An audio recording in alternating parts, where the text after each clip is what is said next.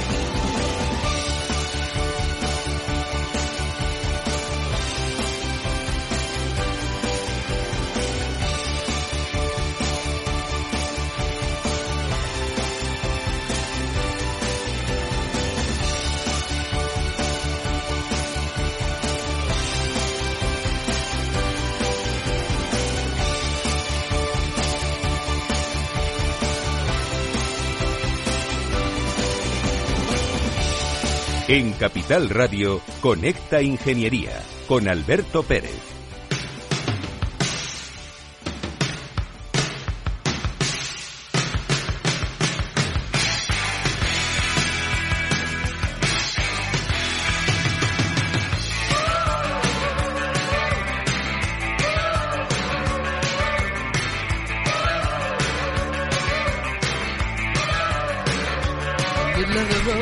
Buenos días, España. Buenos días, ciudadanos. Bienvenidos al programa de los Reyes de la Mañana de los miércoles, aquí en Capital Radio. ¿Cómo está hoy el tráfico en Madrid? Voy a tener que llamar al alcalde, Félix. Oye, hoy me tienes que poner una canción para, para una chica que se llama Carmen, que me ha pedido que le dedique una canción. ¿Vale? Y ya sabes que eres el mejor dedicador de canciones. Así que luego después mm, pues le ponemos una canción de esas chulas que tú eliges y disfrutamos de ellos. Queridos amigos, hay una de las cosas que me preocupa enormemente. El 25% de los jóvenes de este país que hacen la ESO no la terminan. Vamos a hablar eso importante desde el programa. Son los datos de la OCDE, y me preocupa muchísimo, porque es que luego decimos que la economía de este país va como una moto. Bueno, pues hay un 25% que no va en moto, al menos, que probablemente sea mucha más gente. Y esto no se trata de, de quién esté al frente del país. Si esto es así es porque históricamente en España la educación se ha vilipendiado. Y lo digo alto y claro los de un color y de otro. Y aquí solamente han gobernado dos, PP y Partido Popular. Partido Popular y PP. Así que, queridos amigos, pónganse ustedes las pilas, porque esto comienza y arrancamos Conecta Ingeniería. Los reyes de la mañana de los miércoles.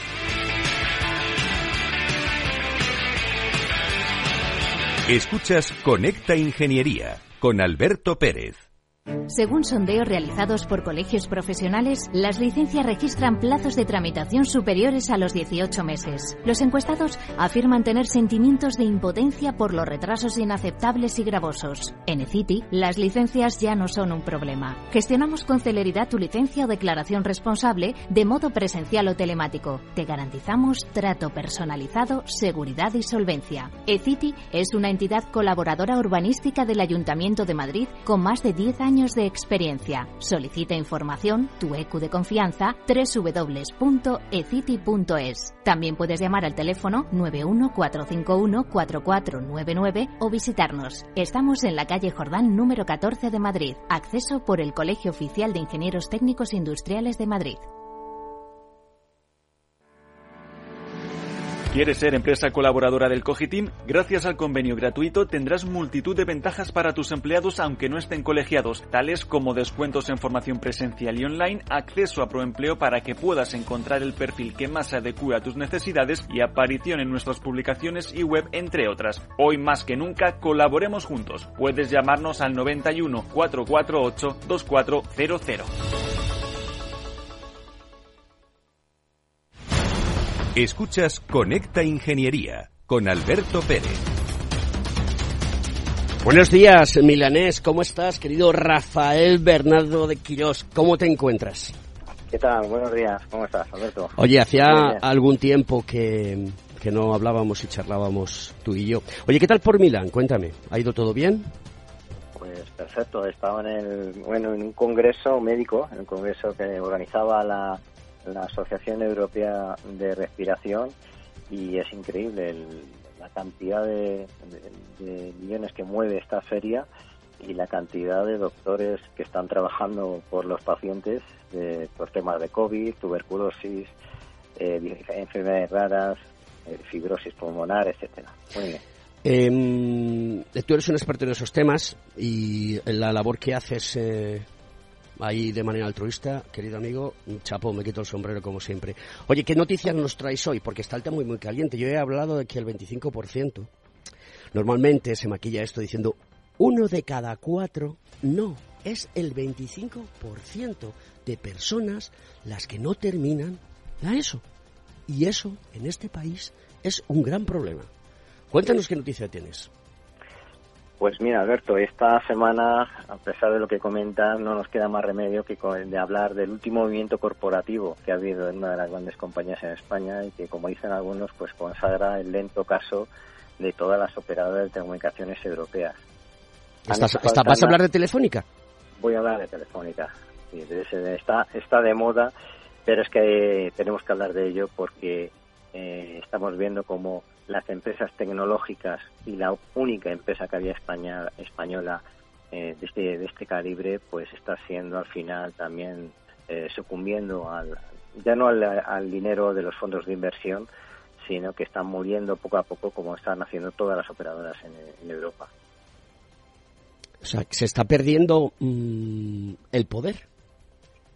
No solamente el poder. Mira, mira que yo no soy, mira que yo no soy yo lista. Mira, yo no soy yo lista para nada. Pero a ver, pero es verdad que dice que se va a negar a que esto se lleve a cabo y parece ser las noticias que hay. Pueden seguir ustedes Capital Radio porque todos nuestros compañeros de, economía hablan del tema, tanto nuestro CEO Luis Vicente Muñoz como como Laura Blanco, como un montón de expertos en el mundo de, la economía, está hablando de todo esto, pero eh, falta, parece ser que falta la pata de seguridad nacional. Bueno, más que hablar de un movimiento corporativo como tal, donde ya sabes que yo soy muy liberal y que cada empresa eh, pues está en el mercado y puede ser opada o puedes comprar o fusionarse, etcétera.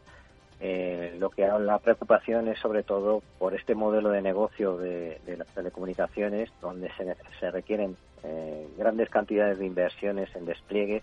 Hay una regulación muy estricta y la competencia es muy dura. Y hay otros sectores, sin embargo, como el sector eléctrico, que también tiene grandes eh, cambios regulatorios, que también la competencia es muy dura y logran sobrevivir. Entonces hay que ver por qué estas empresas tecnológicas, y ya nos ha pasado en la anterioridad, por ejemplo, con Terra o con empresas eh, de mm, startups que cuando crecen, crecen muy rápido, pero luego se diluyen y mueren enseguida. Entonces queremos saber dónde está el fallo y sobre todo estas empresas donde ha habido dos o tres generaciones que han vivido de ella y han sido eh, cada país ha estado orgulloso de sus trabajadores. He estado en Italia y he estado con el presidente de Telecom Italia, he estado en, en Alemania Deutsche Telekom, en Francia Orange es una gran institución y todas estas empresas se están viniendo abajo por las fuertes inversiones que hay, eh, el marco regulatorio, la gran competencia voraz y en los pagos encima a los estados para obtener las licencias para que puedan dar, ofrecer esos servicios a sus ciudadanos. Entonces, no sé si algo estamos haciendo mal con, en este sector, pero desde luego... No, pero sí es en todo, Rafael. Rafael, sí es en todo. Es eh, la pusilanimidad de la Unión Europea, el buenismo de la Unión Europea, em, el, decrecimiento de los nacimientos en la población de la Unión Europea es que es más de lo mismo. La división de los países. ¿De acuerdo? Yo soy partidario, te lo digo sinceramente, querido amigo, que se hagan los referéndums de autodeterminación. ¡Hala! Con viento fresco. ¿Ya sabes quién va a pagar la fiesta? Bueno, pues que la pague la Unión Europea. Si es que esto es muy sencillo. No queremos eso. Aquí no contamos con que aquí lo que hay que hacer es sumar y apoyar y salir para adelante. Tenemos un serio problema en Europa y es que no tenemos población. Y el mundo es tan grande y tan bonito que tenemos que unir fuerzas. Pero lo que no se puede ser es como se está haciendo, haciendo esto.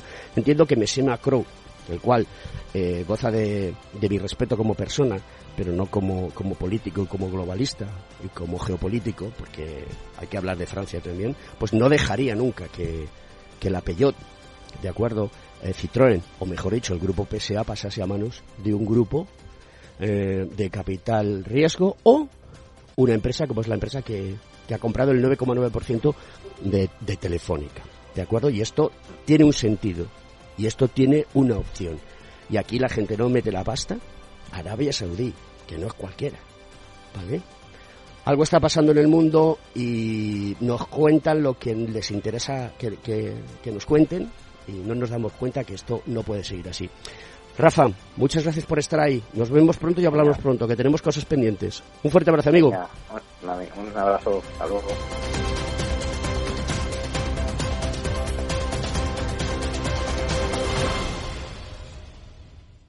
Conecta Ingeniería con Alberto Pérez.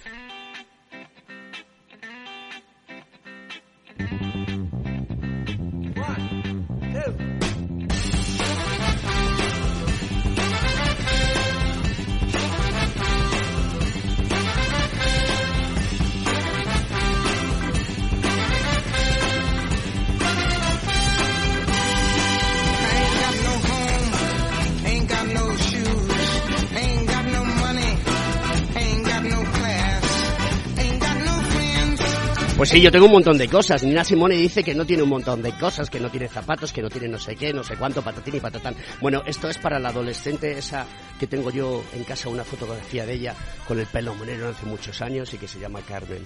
Esta canción va dedicada a ti. Un beso muy fuerte. Eh, buenos días. Eh, tengo al otro lado del hilo telefónico, mejor dicho, de, digamos de la fibra, ¿no? A, a mi querido amigo Enrique Serrano, CEO de Dinámica que creo que también está acompañado de Ezequiel Navarro, CEO de Premo. ¿Es correcto? ¿Sí o no? Compañía con don Ezequiel Navarro. Buenos días, chicos. Lo tengo aquí, aquí, Oye, aquí a mi lado. ¿Qué hacéis los ¿Cómo dos estás? en Málaga si uno habitualmente vive en Barcelona y el otro vive en Madrid? Bueno, pues ya sabes. Y lo peor de todo, muchos- y lo, lo peor de todo es que no me habéis invitado. Esto no puede ser. Tú siempre estás invitado. Ya sabes que los vínculos con Málaga son terribles. Son más para, para Ezequiel, sobre todo, que él es malagueño. Y bueno, pues eh, ayer tuvimos una eh, sesión de reflexión estratégica dentro de Innova IRV, Ricardo Valle, la Fundación de Innovación, y hoy comemos eh, comité ejecutivo. Por lo tanto, nos pillas en, en plena cocina. Don Ezequiel, ¿cómo va la vida? Buenos días. ¿Todo bien? ¿Hola? No sé, ¿hay algún...? Eh, ¿No le oyes? No, no, no escuchamos. Eh, ¿Estáis juntos los dos? Sí, a Sí. ver, está muteado, yo creo. A ver. eh, de acuerdo, ahora sí. Ezequiel, ¿nos escuchas? Hola. Sí, Hola. bueno, ahora sí, ¿no? Se te oye fatal, Ezequiel. Vamos a ver si, si somos capaces de, de solucionar ese problema. Eh, eh, Enrique, mientras... eh, eh, Ezequiel, ahora, a ver. Eh, Enrique, seguimos contigo y cuando Ezequiel tenga solucionado el problemilla, pues eh, Sí, vamos, perfecto. vamos hablando, ¿vale? Oye, ve- ve- vete contándonos porque era una, una reunión que, vamos, una- un programa de radio que yo quería hacer para que contéis exactamente por qué surge Ricardo Valle, qué está ofreciendo ahora mismo al mercado, porque hemos titulado este programa eh, Tecnología, dos puntos, de la mente al mercado. Es decir, se trata de, de llegar súper rápido a todas las necesidades que hay. Yo quiero que, nos cuentes cómo es la estructura. Hoy mm, habíamos pensado que, interviniese también su director general, que es eh, José Manuel Leceta García, pero mm, eh, se debe haber ido la competencia, lo cual no se lo voy a perdonar. Así que el próximo día que le invite y no venga, pues eh, me enfadaré mucho con él, como me he enfadado con él. Un abrazo muy fuerte, José Manuel, que sé que nos estás escuchando.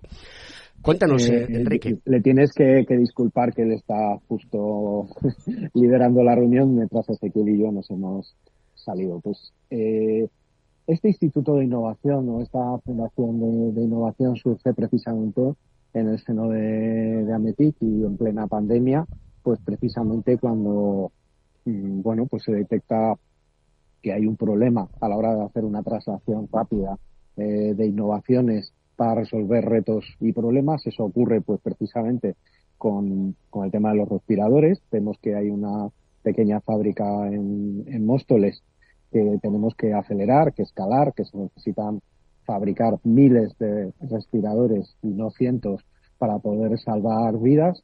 Y eso pues eh, pues lo hacemos eh, liderado fundamentalmente por, por Ezequiel precisamente.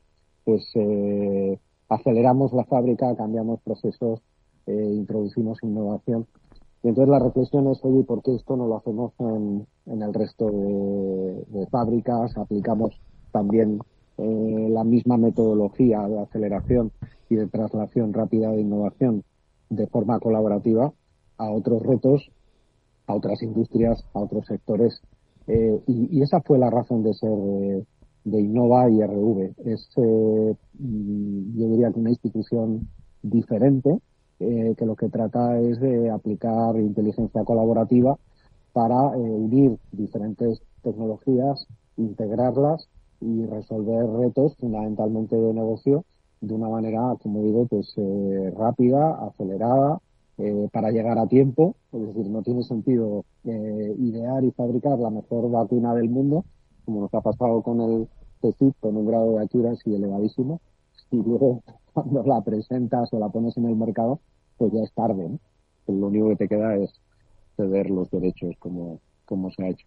Y básicamente esto es en, gran escala lo que es eh, Innova, con un primer nodo que está en Málaga, con una red eh, que va a ir creciendo con diferentes ciudades, Barcelona, Madrid, Valencia, Bilbao, y, y nos queremos parecer, nuestro punto de referencia es el Fraunhofer Institute en, Alemania, eh, donde no tenemos algo similar en España. Es decir, hay otro tipo de, agencias eh, pues, eh, de transferencia tecnológica, diferentes comunidades autónomas, pero entendemos que, son animales diferentes, totalmente complementarios y que el Instituto de Innovación Ricardo Valle pues vuela con una visión mucho más amplia no territorial, internacional, eh, y sobre todo para integrar las diferentes eh, tecnologías habilitadoras con las necesidades de los sectores y de las industrias sin discriminar entre empresa pequeña, mediana o grande. Vamos a ver si está Ezequiel por ahí. Ezequiel, ¿nos escuchas? Buenos días. Buenos, días. Buenos días, querido amigo. Oye, cuéntanos. Saludos a todos con esta ingeniería. cuéntanos em, qué es necesario, aparte de mucha ilusión, ganas, tener la mente fría y apostar por el futuro, qué es necesario para que las empresas que nos están escuchando, que son muchas, puedan participar en esta en este proyecto de Innova eh, eh, y Ricardo Valle. El Instituto Ricardo Valle pues el necesario realmente es la voluntad de hacer proyectos en colaboración. Eh, todas las empresas, todas las empresas hacen proyectos, o, la mayoría, y, muchas más de las que se dicen innovan, ¿no? Hacienda no nos deja declarar la innovación en muchos aspectos, en mejora de procesos, etcétera, nos pide informes motivados, pero las empresas españolas, especialmente en el campo de la tecnología, son mucho más innovadoras de lo que dicen las las estadísticas y la prueba es que nuestra balanza de pago no deja de crecer los últimos 23 años y seguimos creciendo en exportación y vendiendo nuestras tecnologías, nuestros procesos en todo el mundo. Entonces, las empresas ya son innovadoras, lo que queremos es que los proyectos sean mucho más grandes que los que haría cada empresa individualmente. Es decir, si tú eh, en vez de hacer un proyecto con el que invertiría un millón, dos millones, tres millones, quieres hacer un proyecto de 50, de 100. Incluso ahora estamos trabajando en uno muy importante para, traer a, en el campo de la microelectrónica para traer aquí una institución de primer nivel que evidentemente da unos, unos fondos públicos importantes que supera varios centenares de millones.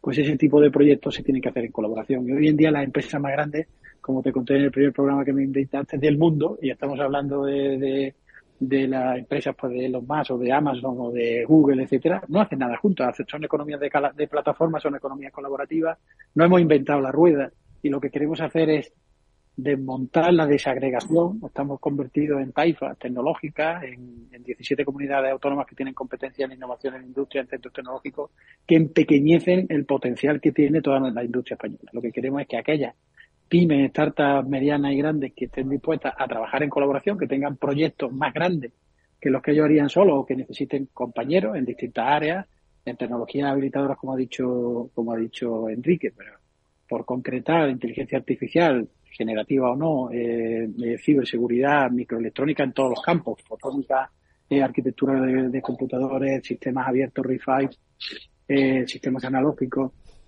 eh, o, o, temas relacionados con la ciberseguridad, en la que hay un clúster muy potente en Málaga, como sabéis, en la que se instala pues la parte de ciber de Google a nivel mundial, pues lo que queremos es eso. Pues, cualquiera que tenga un proyecto lo puede traer eh, y, si, y por los proyectos que tenemos te puede sumar. Y además con rutas para que aquellas empresas que tienen menos recursos al principio se puedan incorporar eh, a lo largo de prácticamente seis años y de manera que sea asequible, digamos, la contribución económica al tamaño de la compañía y la podemos acompañar. Pero además estamos creando startups. ¿eh? Hoy, hoy hemos acordado que ya podemos contar porque como que hay entornos que son ciberseguros, ciudades que son ciberseguras, ayuntamientos que son ciberseguros, porque eh, incluso comunidades que son ciberseguros, nació de Innova la iniciativa del área de ciberseguridad de que hubiera un escudo digital de Andalucía eh, y ese escudo digital de Andalucía está protegiendo la, la, los servidores de DNS de Andalucía y, y, hoy nos contaban pues que nuestro ayuntamiento, por ejemplo, pues también utilizará esas tecnologías que han salido de este seno de startups que han sido apoyadas y, y impulsadas desde el seno de la Fundación Innova. Y lo que queremos es que se creen cuantas más startups mejor en estos campos de tecnología y conectar el mercado, que la academia, que la, que la universidad con la que estamos trabajando. Ayer presentamos un proyecto de 6 millones de euros para formación en cátedras, 15, 15 programas de doctorando durante cuatro años, 15 doctores en, en microelectrónica estarán apoyados por las empresas con un, compromiso de 900.000 euros de las empresas pues se presentó ayer una propuesta de cátedra de microelectrónica eh, que, implica empresas de toda España, de varias comunidades, provincias, de todos los tamaños, apoyando la formación a largo plazo de talentos, ¿no? Y al final, ¿para qué? Para tener gente que sepa para hacer proyectos que se lleven al mercado. Eh, al final es que la academia, que es buenísima, eh, en vez de hacer cosas a su criterio, por el bien de la ciencia solamente, haga cosas por el bien de la ciencia. Ezequiel, pasamos, Ezequiel, pasamos a publicidad y eh, mantente ahí porque nos lo vas a contar después de la publi.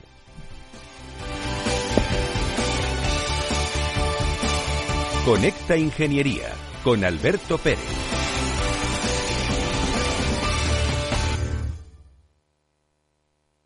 Entonces, ¿dice usted que su obsesión por la ecología viene desde la infancia? Hombre, quizás padezco un calentamiento de mi biodiversidad por baja capacidad adaptativa, pero tanto como obsesión... Es hora de sacar a ese inversor ecologista que llevas dentro. En Renta 4 Banco, seas el tipo de inversor que seas, tenemos un curso para ti. Entra en r4.com e inscríbete a uno de nuestros 300 cursos gratuitos de inversión. Renta 4 Banco. ¿Quieres más?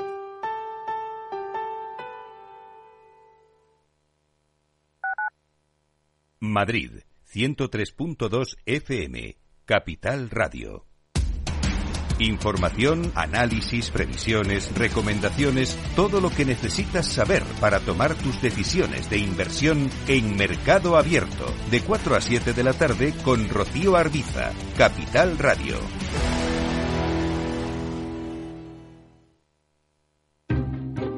Inversión inmobiliaria acompaña al mercado inmobiliario en este nuevo ciclo. Todos los jueves de 10.30 a 13 horas, el inversor encontrará las claves para realizar su mejor inversión. La mañana de los jueves en Capital Radio tomamos el pulso al sector inmobiliario. Noticias, análisis de mercado y debates donde los protagonistas del sector podrán contar en primera persona los retos a los que se enfrenta el ladrillo. Inversión inmobiliaria pone la voz al sector inmobiliario.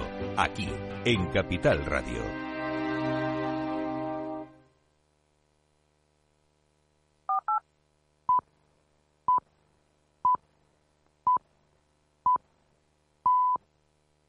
Estás escuchando Conecta Ingeniería. Buenos días, don Alberto, ¿qué tal? ¿Cómo estamos? Ya a 13 de septiembre, parece mentira, pero ya han pasado las dos primeras semanas de un mes tan bonito como este, en el que pronto pues empezaremos a ver, si no ya, cómo empieza a oscurecer eh, poquito a poco. La verdad que vamos perdiendo esos tres minutos cada día de luz y se va notando. Poco a poco lo iremos viendo de manera más clara.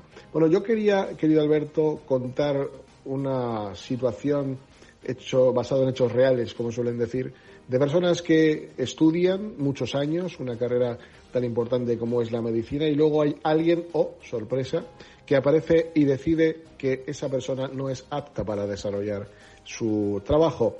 Hablo de Berta Domínguez, que es una doctora con tetraplegia que recientemente consiguió una plaza de medicina familiar y comunitaria. Sin embargo, un día antes de incorporarse al trabajo recibió una llamada en la que le comunicaban que no podía presentarse a esa plaza, ofreciéndole incorporarse a medicina preventiva y salud pública. Vamos, que una persona que hace unos cuantos años de carrera de medicina, luego hace el MIR y luego aprueba unas oposiciones, resulta que después de todo esto le dicen que no es apta para esta plaza. Bueno, luego está el caso del doctor Faustino Alfonso, que tiene 30 años y una discapacidad a priori que le impide operar. Él es cirujano plástico, no podía operar y más que nada porque tiene una lesión de la cadera y evidentemente muchas horas de pie pues era complicado. Bien, pues él, eh, persistente en solucionar y en buscar, eh, bueno, pues digo, soluciones a su problema, pues estuve indagando, investigando y vio un vídeo de una empresa japonesa, Archelis, que estaba trabajando en el desarrollo de apoyos isquiáticos eh, a través de exoesqueletos. Y el contacto con la empresa. La empresa incluso le ayudó a poder eh, probar ese exoesqueleto de apoyos isquiáticos en Tenerife y desde entonces puede operar y colaborar con el equipo médico durante operaciones de larga duración. En definitiva, estamos hablando de una situación de aptitud por un lado y de actitud por otro, querido Alberto. Me quedo con el problema, porque eh, el problema está eh, en el final, en la actitud que no eh, da oportunidades a personas luchadoras y con ganas de demostrar que la discapacidad no es un obstáculo, sino quien la ve y quien la percibe como un obstáculo. Querido Alberto, vamos a ir a por todas, vamos a luchar para que no solo esta persona, porque Berta no es la única que está sufriendo esta discriminación por la no adaptación del puesto de trabajo, consigan trabajar en lo que quieren, porque si han pasado todas las pruebas y han apoyado, han aprobado su oposición, tienen la obligación de adaptarle el puesto de trabajo. Hagan lo que hagan. Señores, búsquese en la vida. Feliz día, feliz fin de semana para todos. Un abrazo enorme.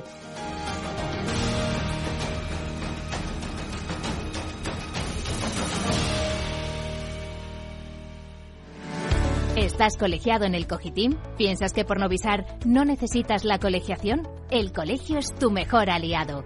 Siempre estará en tu desarrollo profesional, ofreciéndote servicios como asesoramiento técnico, legal, laboral y fiscal, además de numerosas herramientas competitivas como formación presencial y online, acreditación de PC Ingenieros, software técnico, networking y otras muchas. Porque creemos que trabajando juntos podemos construir una sociedad mejor. Colégiate. Más información en www.cogitim.es.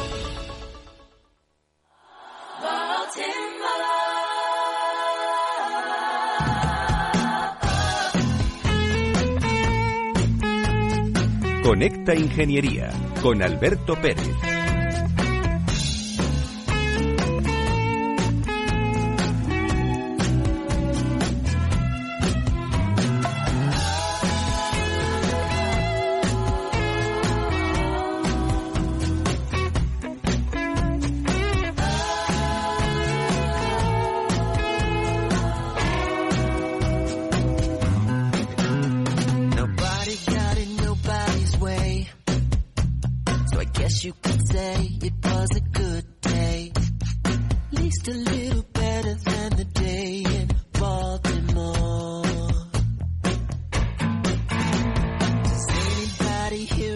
Bueno, pues eh, estamos escuchando a Prince. Prince Roger Nelson, Baltimore, una canción preciosa que suena muy bien porque el pop siempre estuvo presente, igual que el jazz, igual que la música electrónica, igual que el rap. Es que era tan prolífico que algunas veces asusta, pero estas canciones relajan. Vamos a seguir con Ezequiel Navarro y con Enrique Serrano, queridos amigos desde Málaga. Oye, eh, continuando con lo que estaba comentando Ezequiel, yo quiero hacer una, una pregunta a los dos, que la podéis eh, contestar a la par, que sé, que sé que estáis los dos juntitos ahí, que os he visto por la cámara. Y es la siguiente. Si Alemania tiene industria y España tiene servicios y en España se quiere reindustrializar, palabra que para mí es horrorosa, y no sé cómo, porque aquí se ha encargado la industria en este país desde hace muchos años, ¿cómo vamos a poder hacer que la industria de nuestro país eh, funcione como tiene que funcionar, pero sin olvidarnos también de que los servicios están ahí, también podemos dar servicios? ¿Esto cómo, cómo se conjuga? Bueno, si me permite, voy a, voy a mencionar a, a Carmen Poveda, que Carmen Poveda es la directora de análisis económico de la Cámara de Barcelona y que justo la semana pasada en la Universidad Internacional Menéndez Pelayo, que tú estabas allí, Alberto, en Santander, en la jornada de, de las telecomunicaciones y la economía digital de, de Amitic, explicó que la industria, el análisis que ellos hacen del procedimiento de la tabla del análisis input-output, es decir, a quién compro y a quién vendo, cuando mira todos los servicios y toda la industria, realmente la industria no supone en el PIB, la industria española no supone en el PIB lo que se dice, el nivel tan bajo, sino que realmente está produciendo del orden de dos a cuatro empleos más en el sector de servicios y que la, cada, cada euro de PIB industrial mueve, multiplica por dos, del orden que el peso en la economía directa e indirecta de la industria podría llegar a ser del 50%. O sea que la industria que tenemos eh, es muy importante, hay que cuidarla, hay que mimarla y perder cada puesto de trabajo que, pierde directo en la industria te destruye de dos a tres en los servicios. Los servicios van a estar, los servicios, eh, la industria mejora su productividad y su competitividad a través de la servitización, de la utilización cada vez más de servicios. Además, hay otros servicios que prestamos. Evidentemente, el, turismo es, una fuente importante de, servicios. Pero, pero todo eso tira de la industria, tira de la tecnología, no de los destinos turísticos inteligentes en los que hemos estado trabajando tanto tiempo, eh, la inteligencia artificial, todos los servicios que estamos eh, ofreciendo al turismo, tiran de nuestra industria. La cuestión es, ¿queremos ser usuarios de las tecnologías o queremos ser proveedores de las tecnologías? ¿Queremos usar eh, compañías norteamericanas, chinas, sobre todo de tecnologías digitales, de, cloud, de, microelectrónica o asiática, o queremos nosotros ser también proveedores de eso. Vamos a usarlo, eso seguro. En este momento estamos hablando con el iPhone y con las redes y con no sé cuánto, que son eh, tecnologías extranjeras que estamos comprando. Una de las cosas que denunció en el barómetro el director general de MIT, Luis Pardo, fue y lo puso en bien rojo porque había muchos puntos positivos en verde, pero esta es la balanza de pago en tecnología importamos eh, muchísimo, del orden del 80% de, la, de, la, de, la, de los bienes que consumimos, los importamos. Exportamos más de 37.000 millones, pero deberíamos ser más capaces de producir eh, propuestas tecnológicas en todos los campos, desde la microelectrónica hasta el cloud, los servicios digitales, la, inteligencia artificial, etc. La, nuestras industrias están creciendo ¿Y cómo impulsarla? Pues eh, muy claro, como lo han hecho los países que han tenido éxito. En, en el año, los años 70, Corea del Sur tenía el mismo PIB que Ghana y vivía más que nada del pecado del sector primario, de los minerales. Y sin embargo, hoy es un campeón mundial. ¿Qué han hecho? Impulsar a sus líderes mundiales de nicho, impulsar a sus campeones, apoyarlos a saco y que haciendo crecer a sus campeones, ellos han, han sido tractores de todo, de todo el país, de toda la industria. ¿Tenemos campeones mundiales de nicho? Un montón la mayor concentración es verdad que existe en el País Vasco, pero hay bastante. En Cataluña y en Madrid hay una concentración no desdeñable en la comunidad valenciana. Siempre menciono la cerámica, la industria de la cerámica es líder mundial. El GRE y todas las tecnologías para producirlo, para que hoy puedas hacer una casa como quieras, con, con de aspecto de madera de, de, sauce o de pino, porque puedes imprimir digitalmente los patrones aleatorios que te dan esos aspectos de beta, etcétera. Todas esas tecnologías no es solo la producción en un horno de GRE, es tecnologías digitales que te permiten los colores, los pigmentos, la inyección, todo esto personalizar un, un, cuarto de baño que, que, se va, que se va a instalar en Italia o en Miami, eso se está haciendo ahí en, en, castellano, por poner un ejemplo que no sea puramente de electrónica. Y es tractor de la electrónica, es tractor de la ciencia, es tractor de las ciencias materiales, etcétera. Y también tenemos eh, líderes mundiales de nicho en, en, en otras comunidades autónomas. Aquí en Málaga tenemos una concentración no, no, pequeña. El parque tecnológico ha sido una isla, que es la que queremos ampliarla. Es una isla de colaboración, un ecosistema importante. El 14% del PIB de la provincia es tecnología, más de 600 empresas y 25.000 trabajadores en 30 años. Esto es muy importante. Esto es un trabajo a largo plazo. Esto no puede ser que cuando te quedas sin chips y separas la fábrica, ahora no vamos a poner a hacer chips. No, hay que trabajar a largo plazo, a 10, 15 años vista, que es lo que estamos haciendo en la Fundación, lo que hacemos en Ametí, intentar trabajar en política a largo plazo, proponer tres pactos de Estado importantes, uno por la educación, otro por la innovación y otro por la reindustrialización.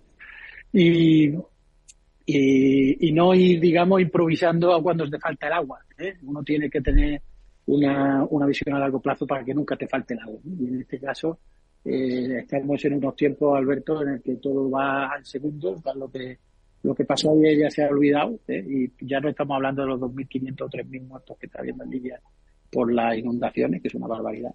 Y estamos hablando de otras cosas y esto no puede ser. Hay que mantener las políticas y los pactos de Estado a largo plazo si queremos ser un país competitivo que genere progreso para nuestros hijos y nuestros nietos. Mandamos un saludo y un apoyo muy fuerte a todos aquellos que están en Marruecos, en Libia, trabajando, ayudando a la gente que lo necesita, gente que muchas veces no tiene recursos. Eh, os lanzo la siguiente pregunta. El 25% de los jóvenes de este país que se enfrentan a la ESO no la superan. Es un dato desgarrador. Y yo, yo creo que, que tengo la solución, pero quiero saber las vuestras.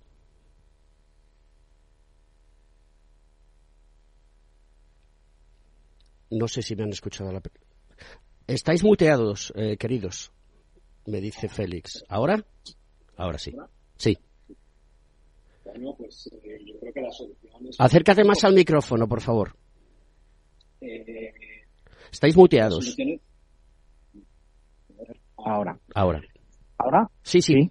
Eh, no, pues lo que digo es que la solución es, com es compleja, Alberto, porque tiene que ver con, pues con la educación eh, que esos jóvenes están recibiendo en casa, tiene que ver con la formación de los profesores, tiene que ver con el propio sistema educativo, que a pesar de que cada seis años pues tenemos una nueva ley educativa que tarda cuatro años en, consolidarse, eh, cambiar todo ese ecosistema pues eh, pues tarda una década. Y, y en lo que hay que pensar realmente es en adaptar los sistemas educativos a, a, la nueva realidad. Es decir, no estamos enseñando a los jóvenes a cómo vivir mejor, a cómo enfrentarse a los verdaderos problemas de la vida, a cómo eh, ayudarles a tomar las decisiones importantes de su vida que le van a marcar realmente la misma, ayudar a tomar esas decisiones en el sentido de con quién te vas a relacionar, dónde vas a estudiar,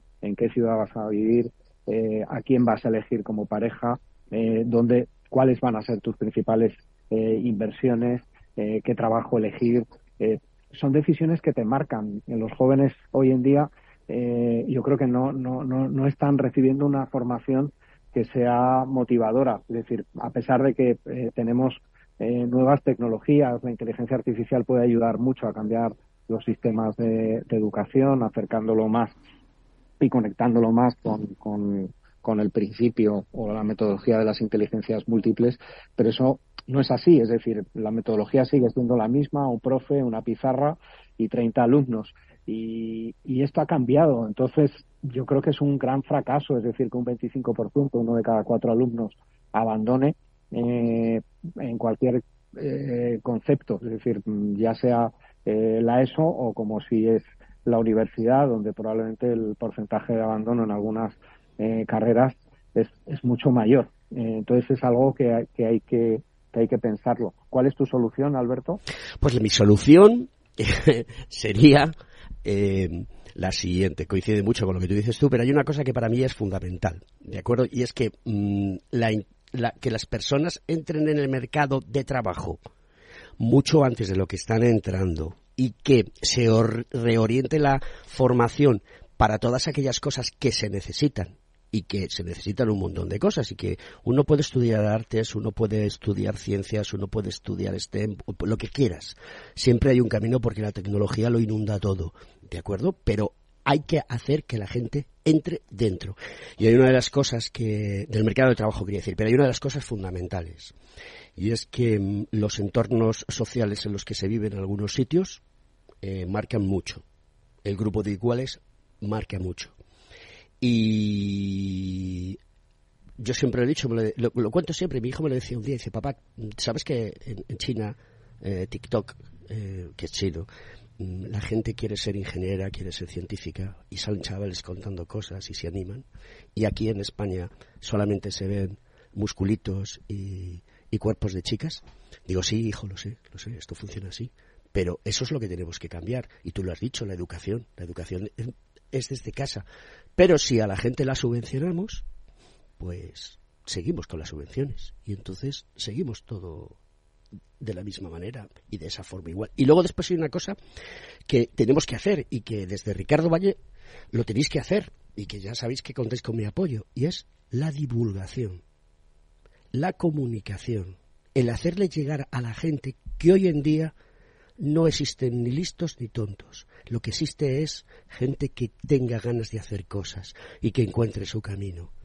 Y en todos los proyectos que vosotros desarrolláis, que yo los conozco de primera mano porque tengo la suerte de aprender de vosotros todos los días, independientemente de que seáis mis amigos, que eso también tiene un valor infinito.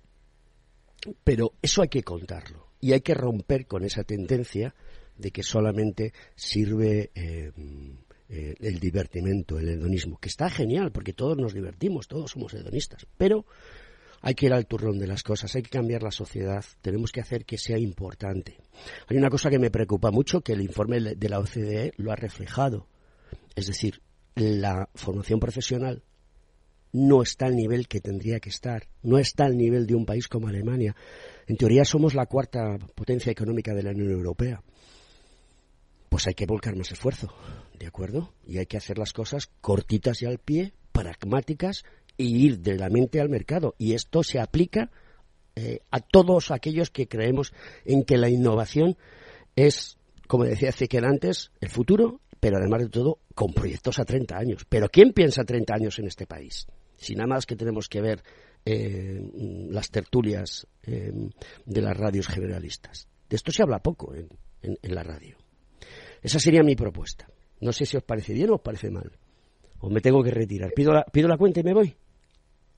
A ver, o sea, precisamente lo que hablas de divulgación, yo te podría decir que desde Innova Ricardo Valle estamos impulsando eh, lo que sería el primer grado en, ciberseguridad y ciberinteligencia conjuntamente con la UMA, con la Universidad de Málaga.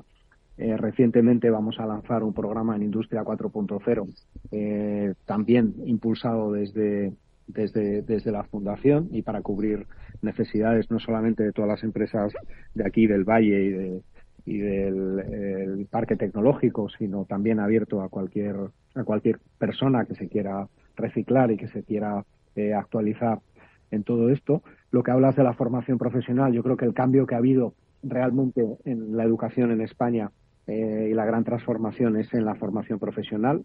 Eh, quizá, eh, y ayer lo comentaba también con un vicepresidente de, Innova Ricardo Valle, que probablemente son los padres a veces los que influyen pues para que sus hijos sigan la misma senda que han seguido ellos, eh, pensando que la universidad sigue siendo un ascensor eh, social, que ya no lo es, y que realmente pues a las empresas, eh, seamos tecnológicas o no, nos da igual eh, la titulación de la persona, nos da igual de qué universidad eh, venga, lo que buscamos son personas que sepan hacer y que sepan resolver problemas. Nos preocupa más, más el futuro que el pasado y por eso cada vez, eh, como dijimos en Santander, el currículum tiene, tiene menos peso, el histórico, y lo que cuenta es eh, tu potencial y realmente qué, qué valor añadido das y qué sabes hacer.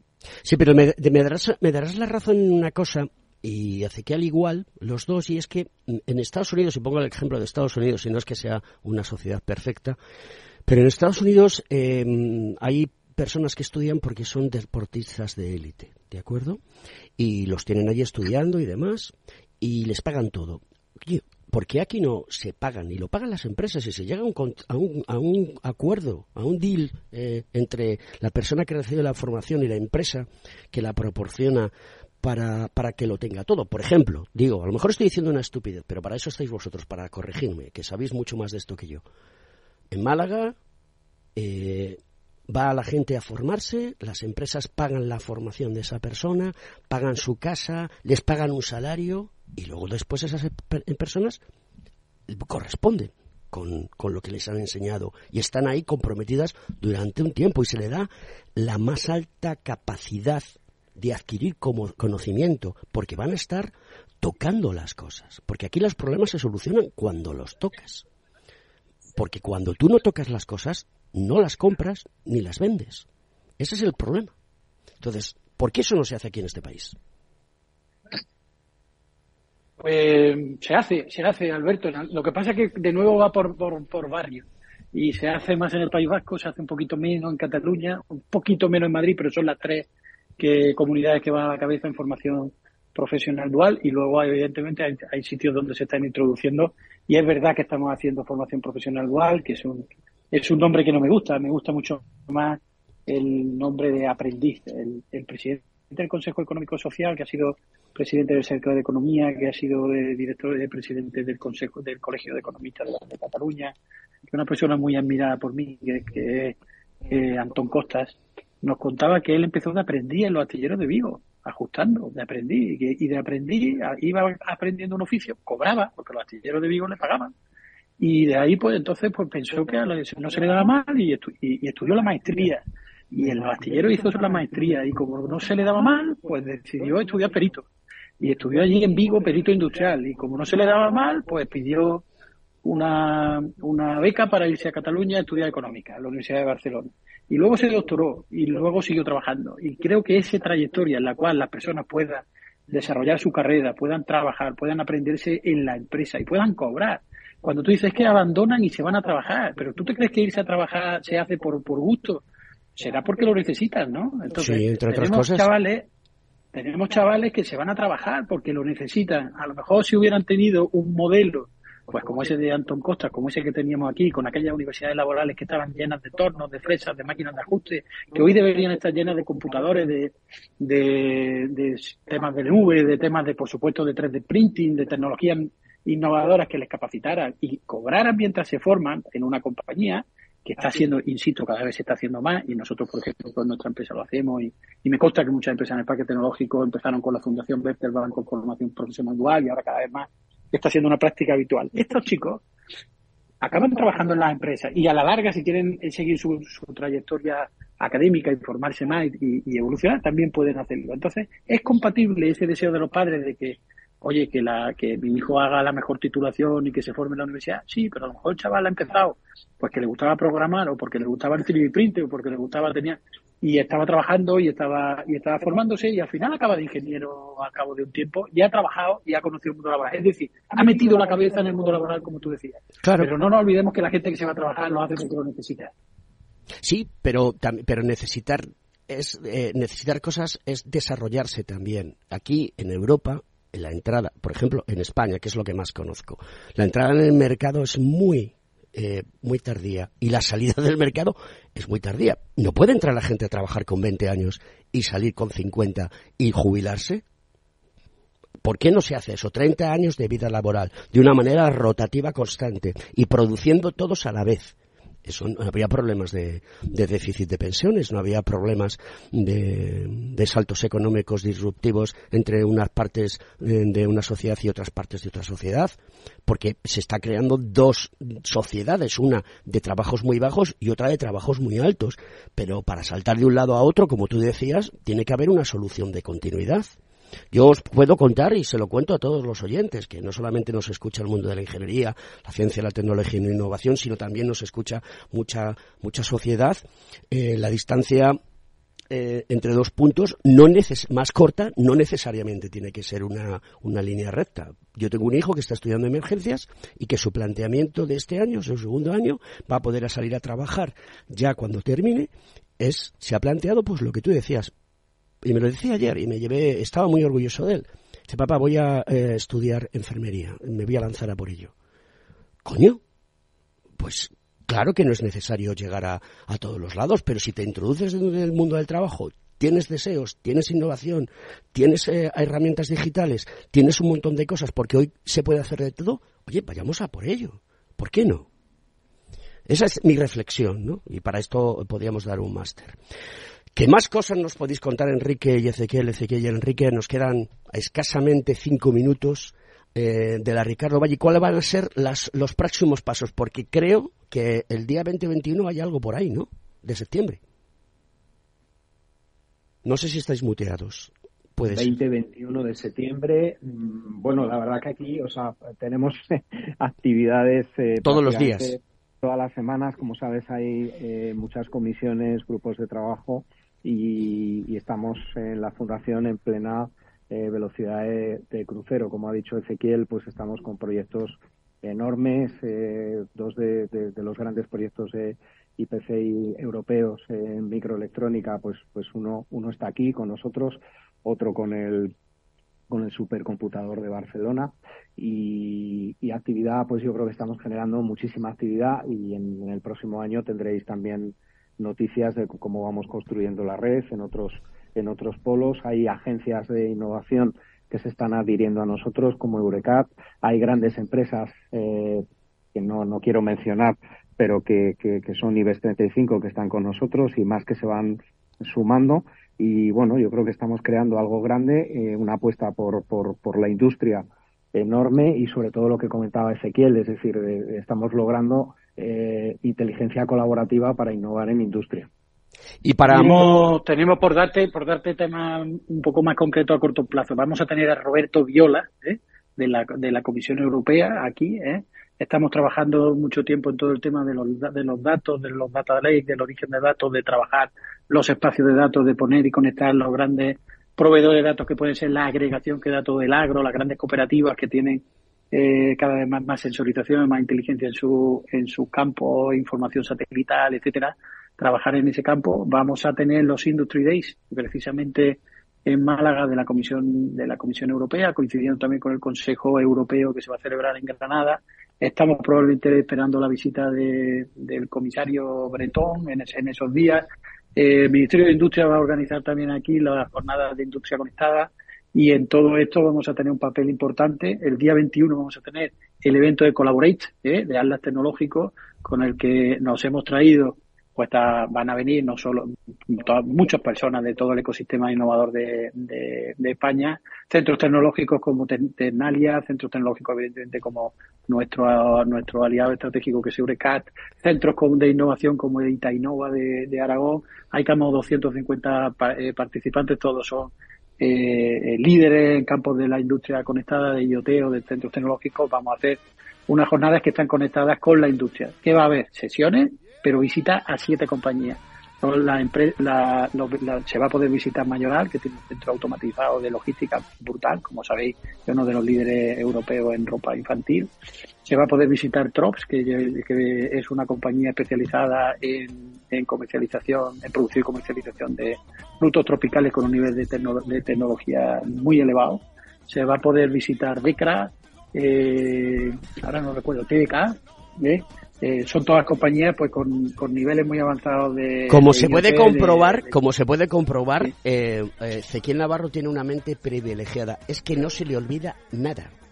Algunas veces me sorprende porque yo le, le cuento cosas y las recuerda, como decía Alberto y tal, hace diez siglos, y yo ya no me acuerdo ni lo que dije, pero Ezequiel Navarro, sí, es, tienes una mente privilegiada, querido, querido Ezequiel. eh, y, y bueno, hacéis un buen equipo, eh, Enrique y tú, ¿vale? Estoy aquí viendo las fotos. ¿Estás más guapo Ezequiel con barba? ¿De acuerdo? No sé si tu mujer te lo dirá, porque yo calzo una buena barba. ¿Eh? Eh, te lo dirá tu señora. Eh, Enrique, tú también estás guapo con barba. Yo, yo, yo soy el de- yo soy el, el del casco, ¿eh? El del casco, el del eres tú. Eh, y, nada, eh, sabéis que os quiero eh, y me gusta que vengáis mucho a, a Ingeniería a contar lo que hacéis. Estáis siempre invitados. Y, y nada, esto es, esto es la radio en directo y este es el mundo de la tecnología, de la innovación. El Instituto Ricardo Valle de Innovación, Innova IRV. Lo podéis encontrar en internet. Empaparos, coño, que la vida está para empaparse. Nosotros lo contamos y ahora tenéis que hacer vosotros el trabajo. Os la hemos puesto cortita y al pie. Queridos amigos, gracias Ezequiel, gracias Enrique. Nos vemos pronto. Un abrazo muy fuerte y esto es Conecta Ingeniería, los reyes de la mañana de los miércoles del mundo de la industria y la tecnología. Hasta la próxima. Muchas gracias, Alberto. Un saludo a todos. Un, un saludo. Adiós.